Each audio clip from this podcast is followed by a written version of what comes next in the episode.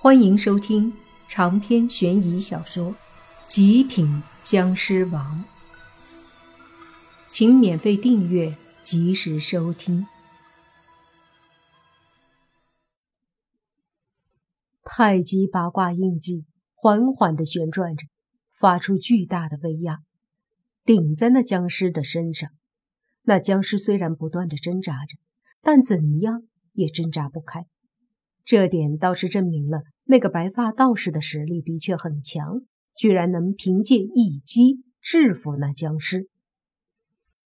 这时，白发道士轻轻的呼了一口气，将双手微微的背在身后，对老道说道：“师弟，这一切究竟是怎么回事？若不是我在闭关时感觉到这边煞气很重。”还不知道这里的事。老道听了，说道：“师兄，最近人间纷乱，很多事情你在闭关的时候都不知道。待我晚点慢慢跟你说。还是先说说这里的事情。也是之前我感应到这里有邪煞的力量，所以便派弟子前来查看，便发现了外面那个邪祟。”在玄关崖这里，在找金星玉，派来的弟子与他发生了冲突。冲突间，这里的僵尸被惊醒了一些，于是弟子们便又跟僵尸作战。我也迅速的赶过来，和那外面的两个邪祟对战，但他们的实力太强大，还是被他们找到了金星玉，惊扰了这将军僵尸，所以才有了现在的事情。白发老者听了，点点头，转身看着外面空中在和洛言纠缠的莫凡。被那白发道士一看，莫凡心中微微一惊，顿时觉得这白发道士不是一般人。紧接着，那白发道士就往前走几步，对着莫凡大喝：“小子，将你手中的静心玉交出来！”闻言，莫凡扭头看了眼白发道士，便说道：“道长，我只是暂借静心玉一用，用来给我女朋友稳定心神。她的体内被人种下了恶因和邪恶的力量，必须要依靠静心玉才能够让她安静，否则我很难想象她会做出什么可怕的事情。”白发道士正要说什么，这时旁边的老道却是惊讶的看着莫凡。你就是那个传说中的吸血僵尸？白发道士疑惑的看着老道，说道：“什么吸血僵尸？你认识他？”师兄，这就是我刚刚说的。现在人间也是纷乱无比，其中便有一件事情，说的就是老道把之前李健汇报给他的。关于世间嗜血魔神和僵尸莫凡这些事情说了一遍，当然两个版本他都说了一遍。说了以后，白发道人恍然的点了点头。从现在来看的话，似乎被风衣中年人所利用的这个版本更为真实啊！这不是废话吗？莫凡都来找静心玉给洛言稳定心神了，那么显然事实的真相便是如此。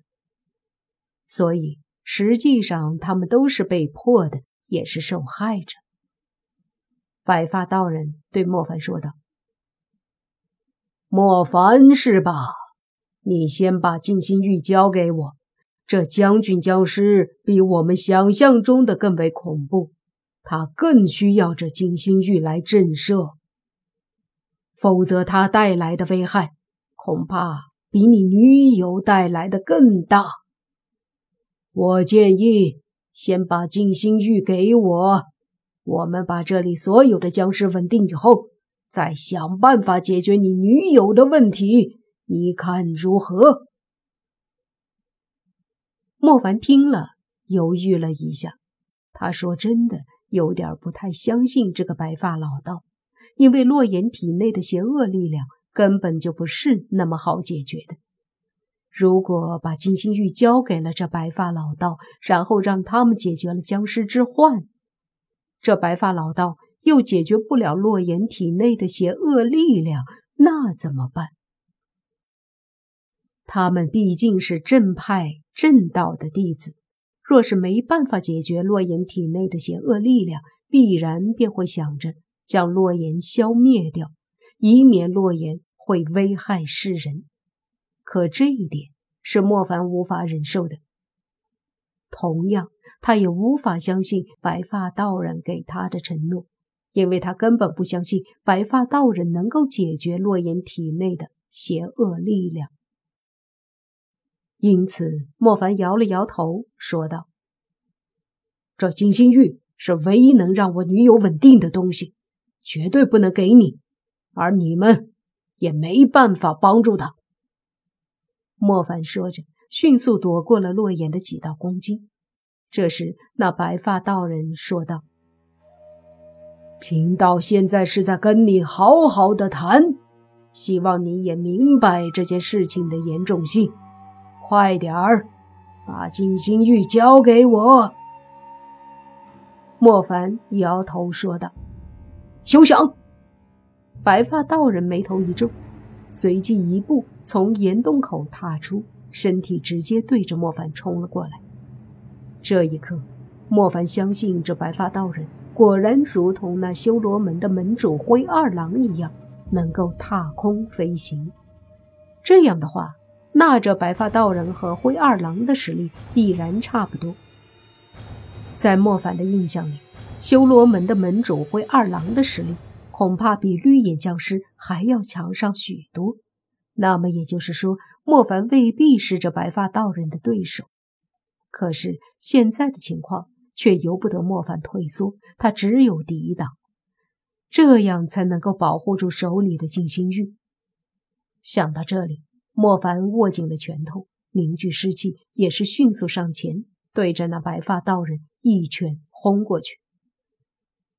白发道人抬手间，一个剑指对着那恐怖的尸气点了过来，剑指剑端处迅速凝聚出一个太极，缓缓地旋转着。这太极犹如一面盾牌，尸气瞬间轰在上面，发出砰的一声响。却被完完全全的抵挡了下来。紧接着，那旋转的太极对着莫凡扑了过来。莫凡冷哼一声，拳头再次紧握，狠狠的一拳对着那太极砸去。这一次，拳头上没有太多的士气，有的只有一往无前的力量。下一刻，轰隆一声巨响，那被莫凡轰击的太极瞬间崩散了。莫凡也是忽然的倒飞出去，白发道人脚踏虚空，身体迅速上前，单手捏了个印诀，对着莫凡盖了下来。莫凡仓促后退，急忙稳住身子就要抵挡。这时，忽然一股邪恶气息爆发，狠狠地轰击在白发道人的印诀上，砰的一声，白发道人后退了几步。同时，轰击白发道人的洛言也倒飞出去。见状，莫凡急忙上前要接住洛言，而洛言身子自己稳住了，还顺手对着靠近的莫凡一掌拍出。莫凡来了个措手不及，非常狼狈的躲开了。刚刚那一刻，莫凡以为洛言恢复过来了，不然为什么帮他？原来莫凡想多了。洛言只是见人就打罢了。长篇悬疑小说《极品僵尸王》本集结束，请免费订阅这部专辑，并关注主播又见菲儿，精彩继续。